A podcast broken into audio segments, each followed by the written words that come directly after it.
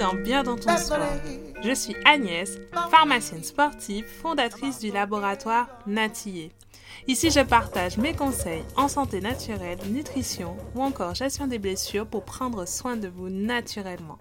Que vous soyez sportif, amateur, professionnel ou pas du tout sportif, ce podcast est fait pour vous. Alors mettez vos baskets ou installez-vous et en nous aille. Hello les amis, bienvenue dans ce nouvel épisode de podcast Bien dans ton sport. Aujourd'hui, un épisode spécial avec une invitée spéciale. Donc très très ravie et très heureuse de l'avoir parmi nous et on va parler, tenez-vous bien, d'ostéopathie et de sport. Donc on a une invitée spéciale, pourquoi? Parce que Mia, euh, que je vous dévoile maintenant, était également une athlète de haut niveau qui pratique, qui pratique le saut en longueur et le triple saut. Elle nous dira la différence tout à l'heure. Elle, alors, elle ne pratique pas le triple saut. Exactement. alors, du coup, le saut en longueur. Exact. Uniquement, ok. Donc tu vois, mais comme quoi mes recherches euh, Google ont été euh, infructueuses. Donc Mia, tu habites à Lyon. Oui. Tu es originaire de la Guadeloupe. Exact. Ok, et tu es également ostéopathe. Oui. Ok, bon, j'ai, j'avais presque tout bon. ouais, presque, on y était presque. Donc voilà, aujourd'hui, on va parler d'ostéopathie et de sport en compagnie de Mia. Mia, est-ce que tu voudrais te présenter un peu plus en deux phrases? Oui, il n'y a pas près. de souci. Et ben du coup, moi, je m'appelle Mia Pontoparia, j'ai 26 ans. Euh, j'ai vécu en Guadeloupe jusqu'à jusqu'à mes 19 ans et puis depuis je suis, je suis sur la région lyonnaise à Lyon exactement j'ai fait mes études et maintenant euh, je pratique euh, aussi bien l'athlétisme que l'ostéopathie euh, sur Lyon ok c'est génial parce qu'on a plein de questions pour toi. En tout cas, moi, j'en ai plein et je sais que les auditeurs sont intéressés par la thématique. Et j'ai une petite surprise pour toi. Celle-là, tu ne t'y attendais pas. On va commencer par un petit Fast and Curious. Donc, j'adore faire un petit jeu avec mes invités pour les connaître un petit peu mieux. Alors, le principe, c'est de répondre euh, l'une des deux propositions et celle qui te vient euh, le plus rapidement et qui te correspond le mieux. Est-ce que tu es prête? Oui. ok, alors tu es plutôt thé ou café? Aucun des deux. Ok, Alors, t'es plutôt quoi euh, Rien du tout, boisson chocolat. Ok. bon. Est-ce que tu es plutôt film ou série? Série. Série. Insta ou Facebook? Instagram. Plage ou rivière? Plage. Ok. Manger ou dormir? Euh... Ah là, je sais pas trop. Elle est, dure. Elle est dure, celle-là. Elle est dure. Elle est dure, oui. Et euh, Big Mac ou Pokéball? Euh, Big Mac. Ok. Routine ou imprévu? Imprévu. Ok. iPhone ou Android? iPhone. Ok. Et j'en avais une dernière, mais du coup, elle tombe complètement à l'eau puisque je te demandais si t'étais plutôt sans longueur ou triple saut. Mais j'ai la réponse Sans longueur. Alors, est-ce que tu peux nous dire un petit peu la différence entre les deux? Parce que vraiment moi je maîtrise pas du tout et euh, je vois pas ce que c'est la différence quoi. Alors, elle est très très rapide, c'est que la, la, la, différence c'est que le saut en longueur c'est vraiment une, une course de sprint et après il y a un seul bond, on a atterri dans le sable. Alors que le triple saut, on va dire que les qualités de vitesse peuvent être plus ou moins atténuées. Et là, par contre, il faut maintenir sa vitesse pendant les trois bonds. Donc, il y a un premier cloche-pied, c'est-à-dire qu'on garde le même pied. Et après, on fait deux autres bonds avec les deux autres jambes pour enfin atterrir sur le sable, dans le sable. Du coup, les distances sont complètement opposées puisqu'on est plutôt, euh, allez, on va dire bonne française, on est dans les 6 mètres euh, en son longueur. Euh, bonne française en triple saut, on sera plutôt autour des 13-14 mètres. Ah oui, d'accord. Voilà. Donc, Et du coup, la planche n'est pas pareil, n'est pas au même niveau non plus au niveau de la course de Ok, très bien. Bon, bah, tu vois, au moins, j'aurais appris quelque chose. Super. La différence entre le saut en longueur et le triple saut. Eh bien, du coup, nous allons commencer ce podcast en rentrant dans le vif du sujet parce que comme il y a toi, tu es ostéopathe également, ça va être important pour nous de, ben, on a plein de questions autour de l'ostéopathie, du sport, de, de comment et quand euh, consulter un ostéopathe. Donc, on, on, va rentrer en détail dans le podcast. Avec la première question, j'aimerais que tu nous expliques avec tes mots à toi ce que c'est que l'ostéopathie. Ok. bah, L'ostéopathie, clairement, c'est ce qu'on peut considérer comme une médecine douce dans le sens où bah, on n'utilise pas de médicaments, on n'est pas trop censé utiliser le matériel, on fonctionne vraiment avec ses mains, donc c'est ce qu'on appelle une médecine théra une médecine manuelle, pardon. Euh, et en vraiment, on, parle de, on dit que c'est plutôt holistique dans le sens où en fait on voit le corps dans sa globalité. Euh, mhm. on s'intéresse vraiment à quelqu'un vient pour un mal de dos et on va regarder de la tête aux pieds, qu'est-ce qui peut induire cette douleur et euh, pourquoi il a mal à cet endroit-là. On va pas juste s'intéresser à la zone douloureuse ou la zone en question.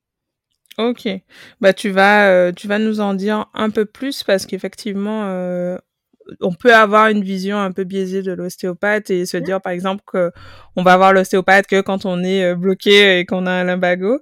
Mais je pense qu'il n'y a pas que ça et on va en, on va en rediscuter ensemble. Du coup pourquoi tu t'es intéressé à l'ostéopathie du coup toi personnellement? Eh bien moi personnellement j'ai toujours aimé un peu tout ce qui était métier de la santé paramédical. Euh, j'ai voulu faire une première année de médecine. Mmh. après honnêtement euh, je me suis dit ça commençait peut-être à faire un peu long et j'avais pas envie tout de suite euh, dans l'immédiat d'arrêter l'athlétisme pour me consacrer qu'à mes études. Du coup, je me suis dit bon, j'aime bien ostéopathe euh, dans le sens où je les fréquentais beaucoup, ostéopathe, kiné, euh, ben en enfin avec la pratique sportive.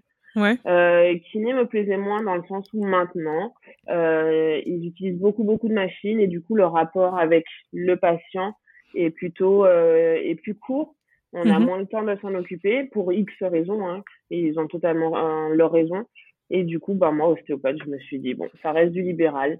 Euh, mmh J'aime beaucoup, donc euh, on est parti. C'est cinq ans d'études. C'est quand, même, mmh c'est quand même conséquent, mais au moins, au bout de cinq ans, je sais que je suis parée pour travailler.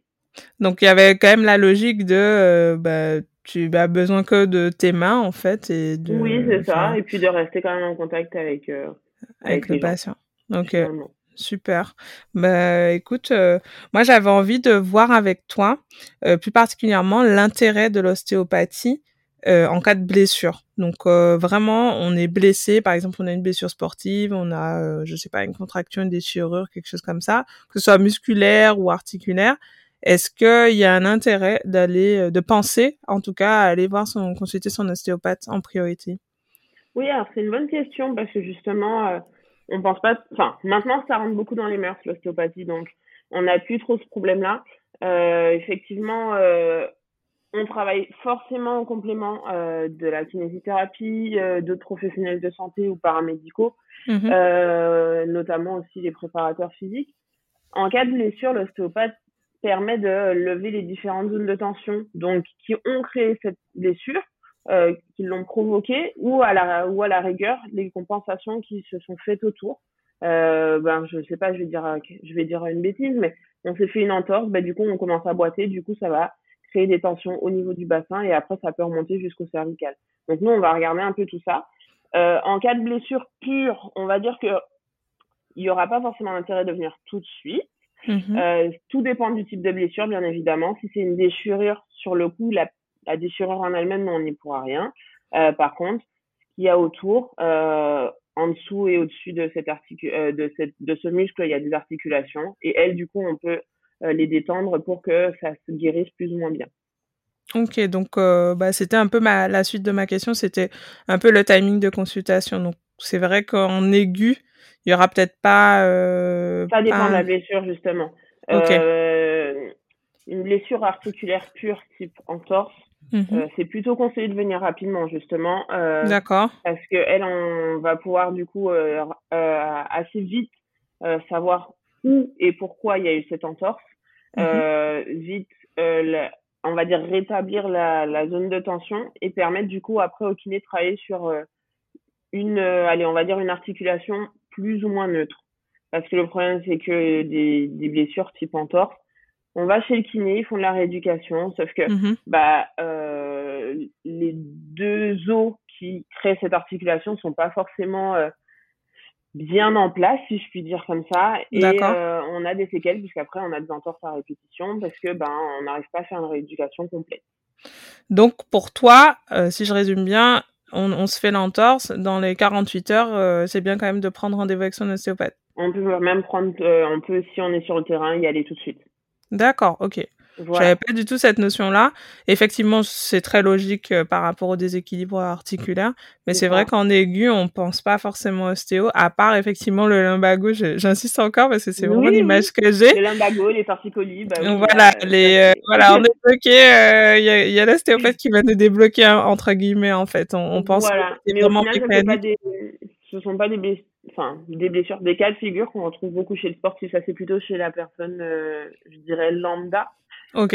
Euh, les sportifs, en fait, leur corps, c'est vraiment leur, comme leur machine. Euh, mhm. Ils l'utilisent tout le temps, ils le sollicitent et du coup, ils y font hyper attention. On n'est pas dans, très rarement, en tout cas, dans ce genre de cas de figure, les lumbagos, les, les torticolis, c'est peu retrouver au final chez un sportif de haut niveau. Ok, du coup, tu vois plus quel type de blessure donc euh, chez les sportifs qui viennent consulter en ostéopathie? Euh, Alors, ce que je vois souvent, Bon, alors l'entorse, parce que ce soit sportif ou non sportif, on en voit pas mhm. mal. Euh, on retrouve quand même des post-luxations ou des luxations, donc qui sont remises toutes seules. Hein, c'est la différence entre les deux. Euh, donc explique juste un petit peu aux auditeurs ce que c'est que la luxation. Oui, la luxation, on peut la retrouver au niveau de l'épaule, du genou, notamment. C'est quand en fait l'os sort de son de, de sa zone. l'épaule qui sortirait un peu de sa capsule, qui sortirait de sa gaine. Euh, ça, ça, ça se retrouve souvent dans des gros traumas, des chocs notamment. Mmh ça sort pas tout seul. Alors que la subluxation, bah, c'est le phénomène juste avant qui dirait qu'il n'y a pas forcément de déchirure au niveau des ligaments qui maintiennent et qui arrêtent euh, ce phénomène de sortie. D'accord, ok, super, très clair. Et après, euh, on peut retrouver aussi des périostites oui. Des tendinites notamment. Enfin, on dit tendinite, on dit plutôt tendinopathie maintenant. oui, tout à fait. Et puis d'ailleurs, il y, a un, y a un épisode de podcast euh, sur euh, les tendinites. Super intéressant. Donc, euh, n'hésitez pas à faire un tour sur le sur l'émission. Il y a, y a tout un sujet sur les tendinites et les tendinopathies. Mais du coup, donc tu nous disais luxation, subluxation, entorse, ça c'est ce que tu retrouves le plus fréquemment chez le sportif. Tendinopathie, ouais, c'est ça. Ouais. Et est-ce qu'il y a des des, euh, des sportifs qui viennent un peu faire un check-up, se dire bon ben voilà, euh, j'ai envie de voir si tout va bien. conseil parce que autant on peut aider à la récupération, mais là où on est quand même le plus efficace en ostéopathie, c'est sur la prévention. D'accord, ok. Exactement. Donc, euh, sur ça, Donc tu conseillerais du coup quelle fréquence, par exemple, chez un sportif de haut niveau ou un sportif amateur qui pratique régulièrement un sport euh, c'est quoi Tous les deux mois Tous les trois mois Alors, on va dire que de manière très générale, euh, moi, je vais conseiller de venir minimum, parce qu'après aussi, ça, ça doit dépendre des finances, de mmh venir deux fois par an. Pour un sportif euh, ben, aguerri, on va dire, euh, bon, voire très haut niveau, minimum deux fois par an à deux périodes différentes, c'est-à-dire juste avant la préparation physique. D'accord. Où là, on va vraiment avoir euh, des charges, on prépare son corps à l'effort. Euh, et après, juste après la préparation physique, juste avant l'entrée en compétition, où là, on passe plutôt sur plutôt des détails. Euh, ce sont deux périodes où le corps travaille de manière très différente, voire hyper opposée. Et du coup, on peut avoir euh, ces changements de tension qui peuvent engendrer des blessures. Ok, d'accord, super. Et après, bah, après en plus spécifique, un sportif de vraiment haut niveau qui fait que ça, qui est presque professionnel, il viendra vraiment plus régulièrement, euh, voire tous les mois. D'accord. Euh, ça dépend de ce qu'on retrouve, euh, de ses besoins. Et après, tu as aussi toute, la, toute la dimension personnalisation, parce qu'on est quand même sur une, sur une médecine manuelle. Donc, tu as rappelé que c'était une médecine vraiment qui, qui avait un rapport très, on va dire, un peu intime avec le patient, où, où il faut donc on va dire, considérer euh, chaque, euh, chaque, chaque personne, chaque patient et, euh, et, les contraintes à son corps sont différentes. Mmh. Donc du coup, ce sera à la fois la prise en charge physique et on va dire holistique, donc dans le, corps dans son global, mais aussi en fonction de, de l'individu qui a et de son état de, de forme du moment. Quoi, on exact. Va dire. Exactement. Et un bilan ostéopathique, ça prend combien de temps pour toi? Euh, en fait, un bilan, on va considérer comme une séance euh, classique. Hein, dans tous les mhm. cas, euh, nous, on va dire qu'en moyenne, on travaille à 45 minutes. Euh, ça dépend de tous les ostéopathes. Chacun fait comme il veut. Euh, on a un peu cette chance de travailler un peu comme on le sent. En général, il y a, on va dire, allez, 5-10 minutes où là, c'est des questions euh, pour quelqu'un qu'on ne connaît pas, en général. Mmh on, refait, on refait le bilan hein, où euh, les antécédents de sa vie, ses habitudes, euh, bah, s'il a une pratique sportive, sa pratique sportive, quel poste, etc. Pour savoir un peu euh, à, à quoi est confronté son corps et son, et son mental, hein, parce que c'est pas que le corps, bien évidemment. Et après, on fait des différents tests, du coup, de posture, de, de mobilité. Et après, on peut faire euh, du coup le traitement et s'ensuit euh, les conseils pour la fin de la séance, puisque l'ostéopathie, oui, euh, pendant la séance, mais après, il faut que le, pour cela, cela reste efficace, il faut que le patient lui aussi soit impliqué dans sa prise en charge. Ça, c'est, ça me parle beaucoup, hein, le mmh. côté euh, soyons acteurs de notre traitement. Oui. ça, c'est important parce que juste dire, bon, voilà, je, je, je vais voir l'ostéopathe, entre guillemets, il me répare et je rentre chez moi et je change absolument rien, ben, ça va pas être, ouais, voilà. Patient du long terme. Alors peut-être pour vous, euh, c'est plus pratique de voir les patients plus souvent, mais mais même pour nous, au final, notre but, euh, enfin en tout cas en ostéo, nous on n'est pas censé voir des patients tout le temps ou régulièrement. On hmm. les voit dans des cas particuliers, dans des cas de pathologie chronique, euh, dans, dans des demandes particulières. Après nous, si on les voit tous les deux fois par an, tous les six mois, ça nous va très bien déjà. Ouais, d'accord. Bah, Parce je que du coup, lui, il est responsable et en même temps, il ne devient pas dépendant. Le but du jeu, c'est qu'il ne devienne pas dépendant non plus de notre pratique. Oui, tout à fait. Ça, ça me parle aussi parce que c'est vrai que quand tu faisais le parallèle avec les kinés, euh, moi, je me rends compte aussi qu'il y a beaucoup de patients qui sont un peu dépendants à la pratique de la kiné, mais pour autant, euh, sont pas, enfin, vont pas forcément mieux, quoi. Non.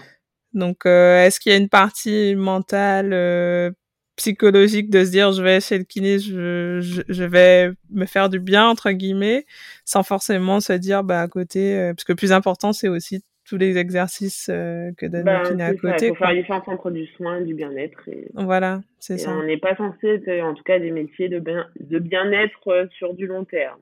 Ouais. On doit aider à aller mieux, mais on n'est pas on n'est pas tout seul, quoi.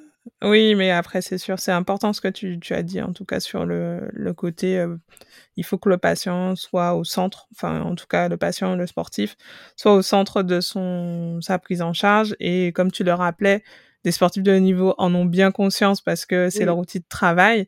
Par contre, euh, des sportifs amateurs ou des personnes qui font du sport plus occasionnellement, bah, ont tendance à un peu l'oublier. Oui, c'est vrai. c'est vrai qu'on le voit et on, et on le rapasse un peu pendant la séance. oui, c'est ça. Eh bien, du coup, moi, je voulais parler un petit peu de tout ce qui était manipulation des organes. Alors, euh, mes termes sont euh, peut-être pas euh, très précis, tu m'en excuseras, parce que je suis absolument pas ostéopathe, mais je voulais vraiment qu'on en parle parce que moi, c'est quelque chose qui m'a toujours un peu fascinée. Et euh, par rapport au, bah, à ta pratique, à, bah, ta formation aussi, euh, mmh comment est-ce que tu, tu peux mettre en lien ben, cette manipulation des organes et euh, ben, un bien-être physique derrière, quoi? Ouais. Alors, il bah, faut savoir déjà que ça, c'est, enfin, on va dire, la partie viscérale, donc c'est ce qu'on appelle, ce que tu appelles les organes, c'est ce qu'on appelle la partie viscérale en, global. Euh, ça, c'est vraiment une, une euh, quand on est à l'école, en tout cas pendant notre formation, c'est vraiment une matière à part entière comme euh, euh les fascias, comme euh, les articulations, comme les muscles. Enfin, ça fait vraiment partie de notre formation complémentaire. on est, je dirais pas l'un des rares, mais sans parler de médecine spécifique euh, comme de la chire abdominale, comme les gastro-entérologues, on est l'un des rares métiers qui, justement, va s'intéresser à toute cette partie. C'est-à-dire qu'on fait aussi bien le muscle que le ventre, que le crâne. Et du coup, sur ça, euh, c'est super intéressant. Euh, on, dès que la personne arrive au cabinet et qu'on fait du coup ce qu'on appelle l'anamnèse, donc l'interrogatoire, mhm. euh, on lui pose justement ces questions pour pouvoir faire les différents liens. Euh, donc, on passe normalement je dis bien, on passe quasiment obligatoirement par la palpation abdominale et après s'ensuit, euh, ben, pareil, c'est toujours spécifique à la personne, hein, euh, les différents conseils qui doivent aller dessus. Euh, la manipulation, on a, on fait pas trop de manipulation normalement au niveau des organes. On va toujours pareil chercher à lever les points de tension. Euh, après, il y a des, il y, a des, il y a des formations complémentaires, notamment avec la médecine chinoise, qui peut faire quelques liens aussi. D'accord, ok. après, c'est c'est un autre voilà c'est une spécialisation voilà et c'est vraiment en plus c'est pas ce qu'on mmh apprend de base. Mmh euh, et ça après ça, c'est vraiment l'orientation que chacun veut prendre. Euh, mais c'est vrai que on sait par contre maintenant que bah il y a des pathologies, euh, notamment des blessures qui peuvent arriver avec euh, bah, certains organes qui sont plus usés. On va dire que les, les, les plaintes des organes sont plus ou moins euh, euh silencieuses. D'accord. Euh, notamment les tendinopathies, c'est vraiment lié à l'acidité. Donc, notamment l'estomac, s'il y a des, petits, des problèmes d'estomac, des remontées gastriques, des brûlures. Euh, on sait que si on arrive à libérer, en tout cas, et à détendre euh, ces problèmes au niveau de l'estomac, ben, ça peut limiter les risques de tendinopathie chez quelqu'un qui a du coup euh, tendance à en faire. Euh, après maintenant, euh, pareil, ça dépend du sportif parce que les sportifs euh, tels que les coureurs, les trailers, les cyclistes, des gens qui ont tendance à faire des efforts sur du long terme, qui sont assez longs, hein, eux, ce sera plutôt les intestins, euh, qui ont tendance à un peu souffrir parce que bah, ils savent pas trop comment comment gérer justement l'effort long. Euh, mm-hmm. Mais après finalement les ça dépend vraiment de la pratique, mais euh, on retrouve beaucoup beaucoup euh, de dysfonctionnement au niveau de la zone viscérale chez le sportif de haut niveau. En mm-hmm. tout cas tant qu'il ne le sait pas. Ouais. La personne lambda en a, mais elle s'en plaint plus facilement. Parce que bah, le sportif aura tendance à gérer plus facilement la douleur. Mmh euh, et se dire que ça a toujours été comme ça, donc euh, bah, en fait, c'est comme ça depuis longtemps. Alors que c'est comme ça depuis longtemps, ça veut pas dire que c'est normal. Ouais, c'est vrai. Ça, donc la personne lambda, elle va dire oh, bah, j'ai beaucoup de ballonnements. Euh, euh, là, en ce moment, je me sens un peu constipée. Le sportif va se dire bah bah en fait moi avant chaque compétition bah j'ai une petite diarrhée mais c'est normal mmh euh, le jour de la compète j'ai mais je me tords en 10 parce que j'ai trop mal au ventre et après bah c'est passé euh, alors que la personne lambda, ah non, ça fait deux jours que par contre je ne peux pas aller à la serre. Je vous jure, je masse mon ventre, je fais tout ce que je peux, mais je mange pas de légumes. Ah d'accord. Et alors là, après, on a déjà des réponses et la personne aura tendance à plus facilement livrer euh, ses petits, enfin, je dirais ses problèmes. Mais c'est une belle euh, c'est une, une, belle analyse que tu nous fais parce que effectivement le, le, le sportif, je dirais le, le sportif qui a l'habitude ne va pas forcément se plaindre et et ça va être euh, en plus on le dit, on le redit hein, l'intestin c'est le maillon faible du sportif parce que quand l'intestin va pas, ben on peut difficilement aller euh, chercher toujours des niveaux de performance intéressants, en tout cas sur le long terme et du coup c'est important en tout cas de, de soigner son intestin, parce que c'est un peu euh, la base de notre de santé. C'est vraiment tout à fait. C'est vraiment tous les, toutes les, tous les viscères en général. Chacun a son rôle, euh, chacun a son lot d'importance. Euh, il y a plein de petites choses, notamment le foie qui permet aussi permet de détoxifier l'organisme. De temps à autre, euh, bah, quand on, au niveau immunité, on est en baisse d'immunité, là, ça fait plusieurs fois que bah, on est un peu malade ben, il faut aller voir cet, cet organe notamment.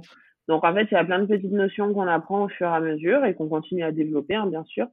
Euh, et après, on s'en rend compte. Et du coup, pareil, ça fonctionne aussi pour les, les conseils parce que du coup, on, on aura plus facilement tendance à les dire. Mmh. Donc du coup, euh, l'ostéopathie va permettre en tout cas d'aller travailler en manuel sur ces organes-là. Donc, ça. Euh, Après, comme tout, tout est vraiment lié dans le corps, euh, chaque organe, par exemple, aura une innervation. Donc, euh, c'est euh, comment dire, c'est comme l'électricité de cet organe qui sera mmh donnée par un certain nerf qui lui passe par tel endroit qu'on retrouve au niveau du, de la colonne. Et voilà, après c'est un servicieux. Donc, euh, servicieux ou pas, hein, quand tout fonctionne, il n'y a pas de problème. C'est ça. mais euh, c'est vrai qu'après, ben, pareil, on a quelqu'un qui a tout le temps mal au dos à cet endroit-là, et ben, on va commencer à se demander, ben, ça fait deux, trois fois qu'il vient que pour ça, ou il me dit que ça fait des années qu'il a mal que là. À chaque fois, on manipule à cet endroit, il n'y a rien qui passe, ou ça vient, enfin, ou ça part et ça revient. Donc, ben, il faut aller voir, faut aller chercher un peu plus loin. D'accord. Ok, ça, c'est des choses que tu as déjà.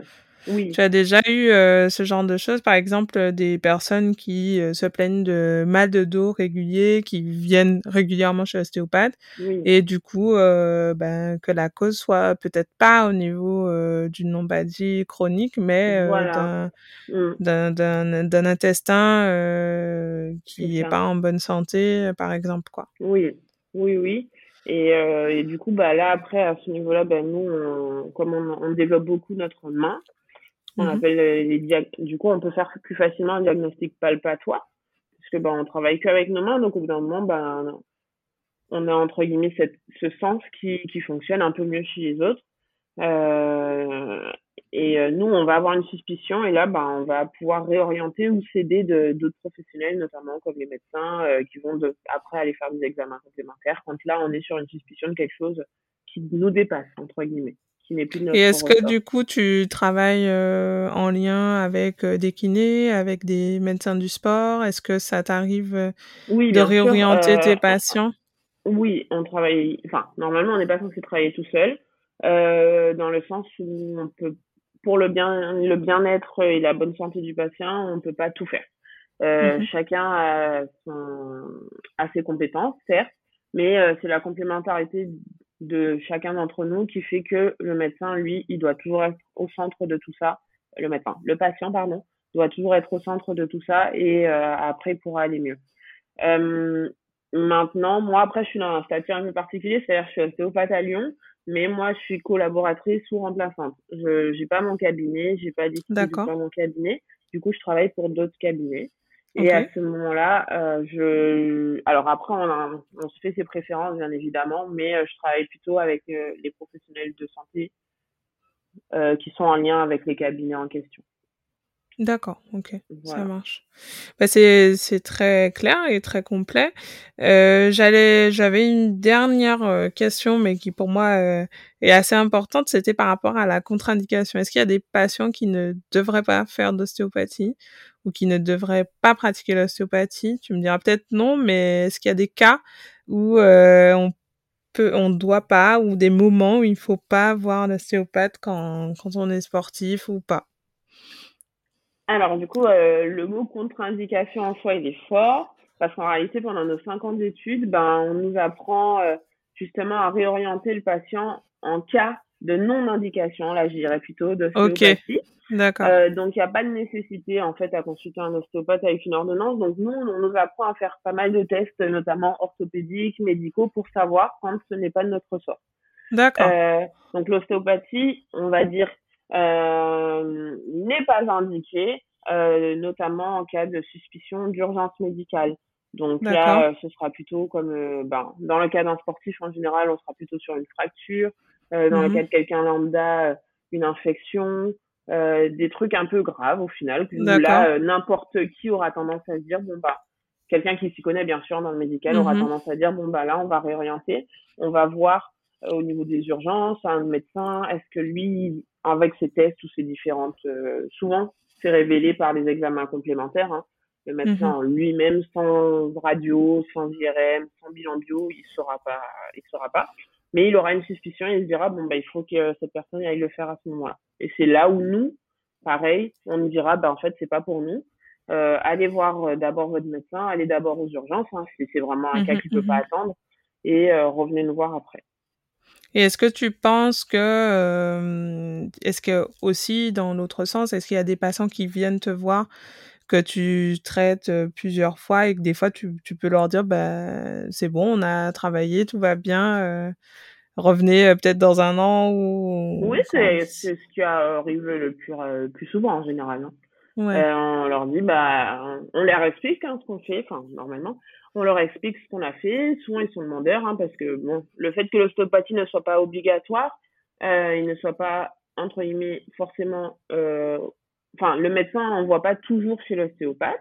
Mhm. Euh, les patients viennent de leur plein gré. Donc, ils sont contents de venir, mais du coup, en général, quand ils viennent, c'est que, ben, ils se questionnent aussi sur leur corps. Donc, euh, nous, on se doit de leur expliquer ben, ce qu'on a retrouvé, pourquoi, euh, les liens qu'on fait. Et euh, dans la foulée, bah après, en général, ils comprennent pourquoi. Ben, on va leur dire, bon, ben là, il faut qu'on se revoie plus tôt. Là, ben, ça mhm. va pour l'instant, donc on se reverra dans six mois, dans un an. là, on mmh s'est vu déjà deux fois. Bon, bah, ça suffit. S'il y a un problème, vous revenez. De toute façon, je me tiens à disposition. Vous pouvez m'appeler. Mmh. Mais s'il n'y a pas besoin, bah, on se revoit dans six mois. Très bien. Et à partir de ce moment-là, bah, eux, ils comprennent. Ok, c'est clair. Et est-ce qu'il y aurait un conseil que tu voudrais euh, donner à, bah, aux auditeurs du podcast euh, par rapport à s'ils se posent la question de dois-je voir l'ostéopathe ou pas euh, Est-ce que as un conseil, tu aurais un conseil à leur donner ou quelque chose que tu voudrais rajouter par rapport à, à la discussion qu'on a eue? Eh ben, qu'ils peuvent aller voir l'ostéopathe quand ils veulent.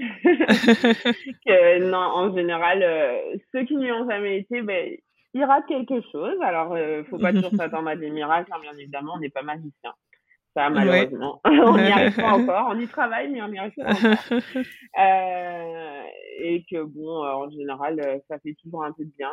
Alors, en fonction de sa demande, bien évidemment, mais ça fait toujours du bien. Et puis, bah, comme je dis, hein, on comprend que ça, ça, ça ne rentre pas dans le protocole de la sécurité sociale et du coup, ça peut être un coût.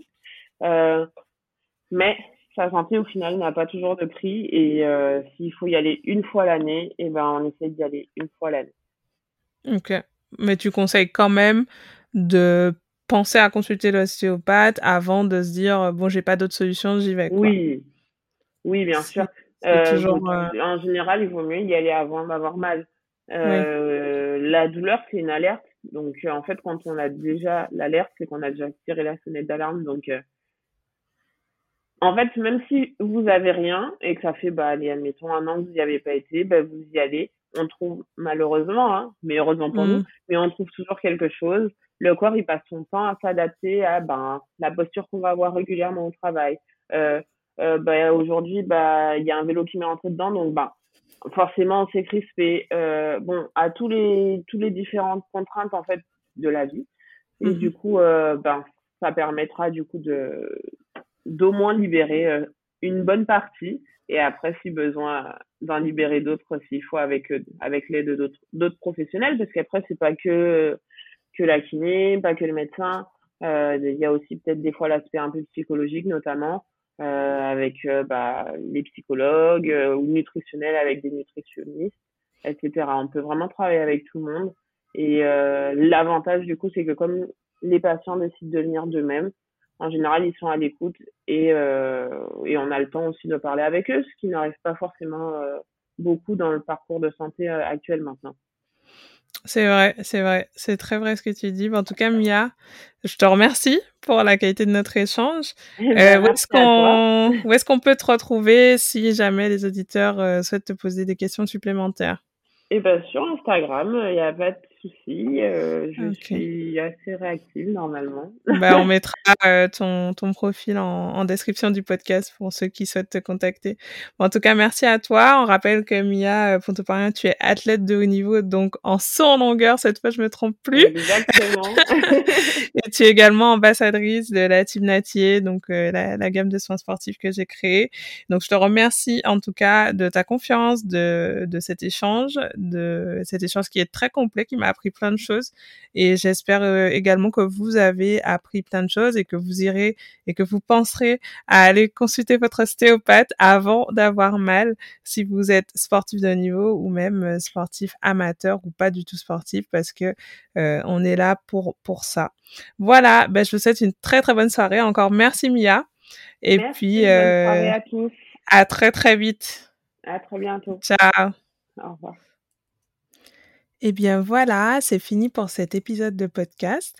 J'espère qu'il vous a plu. N'hésitez pas à nous mettre euh, bah, votre avis euh, en commentaire euh, sur la plateforme de podcast et à nous mettre un avis 5 étoiles si vous aimez le podcast et à le partager surtout autour de vous. Plus il y a d'écoute, plus ça permet au podcast de se faire connaître. Je vous dis à très très vite pour un prochain épisode. Ciao ciao